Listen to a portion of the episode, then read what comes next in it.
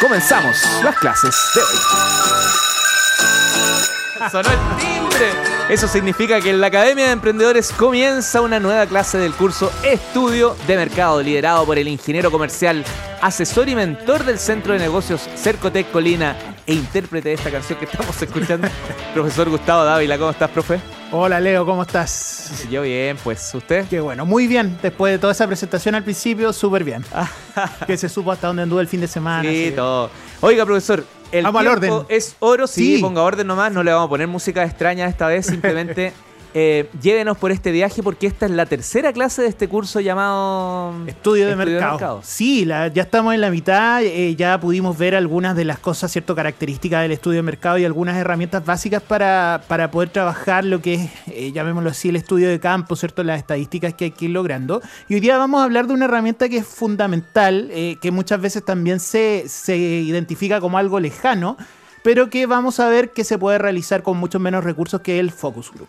Definámoslo porque a mí me dicen Focus Group y me acuerdo en mi época universitaria cuando me ganaba unos pesitos yendo a un lugar a tomar eh, oncecita o qué sé yo y opinar sobre helados, personas, productos, etcétera. Oye, te quedaste bien en el pasado. Hoy día es justamente una de las cosas que vamos a hablar. Para hacer el focus group hoy día, por ejemplo, las herramientas online sirven mucho.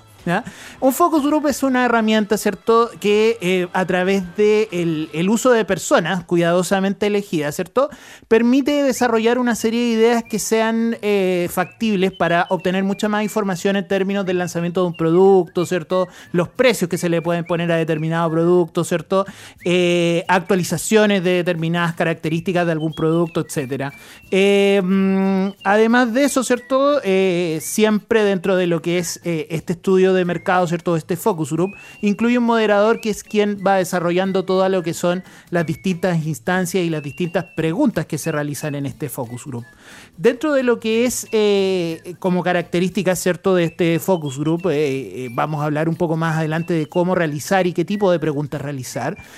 Siempre quizá el punto número uno es hablar de preguntas abiertas, no preguntas cerradas de sí o no sino que poder eh, generar una batería de preguntas interesantes, ¿cierto? Que nos permitan o que les permitan a las personas que son invitadas a este focus group desarrollar una serie de ideas en torno a algo, como te decía, que de todas maneras tiene que ser guiado, ¿ya? Y, Eh, y me imagino nomás que un focus group para todo nos sirve. Probablemente son por etapas. Exactamente. Bueno, como te decía, el focus group puede eh, elegirse, ¿cierto? O puede desarrollarse tanto para el lanzamiento de un producto, para tener una orientación más o menos del precio de determinados productos en distintos mercados. Y para eso va a ser fundamental eh, cómo yo puedo elegir a las personas que se presenten en este focus group. Para tener un- una idea más o menos clara o, para tener suficientes características, podríamos decir, para que funcione el focus group, estamos hablando entre un grupo de entre 6 a 8 personas. Otra de las características del focus group, ¿cierto? Es que, como yo te decía recién, tiene que ser un espacio guiado, pero que no es lo mismo que manejado. Una de las cosas que hemos hablado anteriormente en otros cursos es como muchas veces tratamos, mediante el uso de ciertas herramientas, de adelantarnos a los resultados. O validar a la fuerza mi hipótesis porque me conviene. Justamente, ya sea porque me conviene o porque estoy tan enamorado, ¿cierto?, de mi producto que muchas veces eh, quiero que sea como sea funcione. Y bueno, más adelante vamos a hablar, eh, bueno, dentro del tiempo que tengamos, eh, de las características que deben tener las personas que se presentan a este focus group y cómo elegirlas. ¿Qué características de.? No, no, cuando toque nomás, profe. Dele nomás. Bueno, eh, para terminar esta primera parte, ¿cierto? Eh, considerar que los beneficios principalmente de un focus group es que no solamente tú puedes medir las opiniones de las personas. Por ejemplo, si tú mandas un correo con un análisis, ¿cierto?, eh, de mercado, tú vas a basar tu reacción solamente en las respuestas que aparecen. En cambio, cuando tú citas personas, puedes ver las reacciones que tienen específicamente, ya sea presencial o, presencial o online. Otra de los beneficios ¿cierto? que tiene un focus group es el ahorro de tiempo. Resulta mucho más fácil obtener información de 6 a 8 personas, como te decía, al mismo tiempo, que hacerlo de manera individual. Y lo otro es que eh, es muy importante que, como te decía anteriormente, eh, hay una guía en términos del focus group, que no hay una obligación, pero que genere eh, situaciones mediante las cuales podamos ver que las personas se comprometan. ¿ya? O sea que, en definitiva, las opiniones de estas personas son realmente relevantes y van a marcar una diferencia, ya sea, como te decía, en el lanzamiento del producto, en cómo lo vendemos, dónde lo vendemos, etcétera. Si te quieres sumar con tus preguntas, comentarios a esta clase, lo puedes hacer a través de Instagram. Estamos conectados live en este instante a través de nuestra cuenta arroba ademlatam.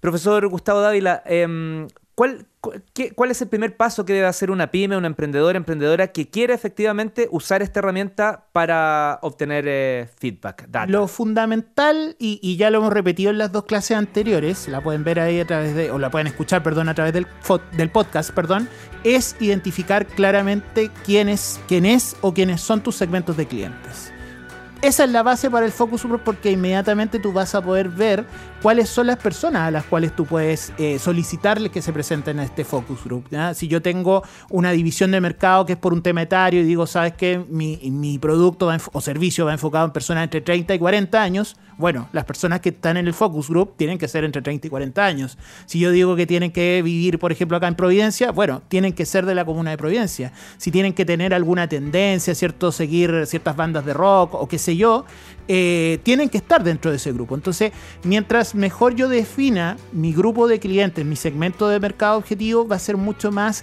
eh, va a ser mucho mejor los resultados que yo puedo obtener de este focus group. Eh, y lo fundamental, ¿cierto? O sea, perdón. de todas maneras, si es que tú no has definido bien tus clientes, el Focus Group también te puede dar herramientas, y por eso queremos entregar herramientas que sean de bajo costo.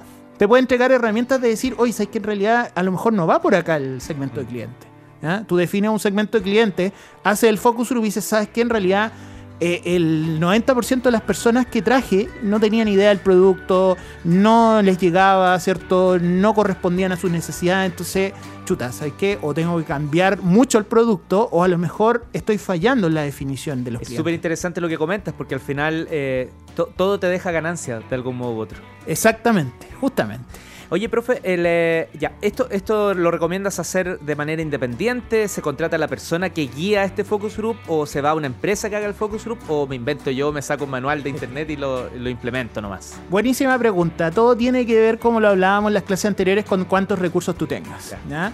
Eh, ideal sería si tú puedes contratar el servicio. Ya la, semana pasada, o sea, perdón, la clase anterior, estuvimos hablando de algunas empresas de, estudio de mercado. Yo eh, tuve la posibilidad de ver en internet una que se llama Question Pro, que entrega el servicio de Focus Group, ¿cierto? Dentro de todo lo que es su, eh, sus herramientas, perdón, de estudio de mercado. ¿ya?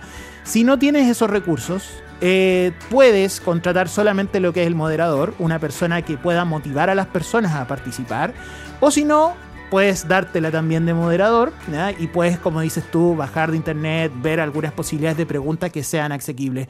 Lo más importante y, o una de las cosas más importantes, ¿cierto? En términos de las personas que traemos en el focus group, es que ojalá no sean personas tan cercanas que sean a lo mejor personas que ya conocen el producto, que sean personas que ya están familiarizados, pero si tú vas a traer a tu abuelita, a tu tía, a tu hermano, ¿cierto? A tu mamá, eh, va a ser complicado que las reacciones que obtengas sean completamente independientes. Y por otro lado, como que ese focus group sea por descontado, tienes que hacerlo cuando quieres partir un, proyecto. Claro, pero de todas maneras las reacciones que puedas obtener en el focus group son más eh, a razón de mercado y no de las personas tan cercanas. Entonces, la idea es que no sean tan, tan cercanos, pero sí sean personas que tú sientas que puedan tener a lo mejor un compromiso. Si tú ya llevas un tiempo, y es un tema que vamos a hablar en la próxima clase, tú ya llevas un tiempo con tu producto, quieres hacer un giro y hacer una evaluación del mercado en este tema, pueden ser clientes que tú ya hayas tenido, que conozcan tus productos, que conozcan cómo tú te manejas y puedas sacar la información. Oye, que estoy pensando en lanzar un nuevo producto, quiero cobrar esto, ¿estará dentro de los márgenes?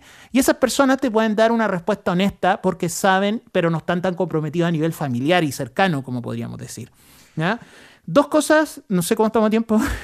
dale, es que tengo una pregunta, pero vamos con, con, los dos temas y después vemos si alcanzamos a hacer la pregunta que nos llegó. Dos cosas. Eh, en términos de las personas, yo te decía, no tan cercanos, pero personas comprometidas, personas que ojalá sean extrovertidas, ¿cierto? Que te puedan brindar mucha información.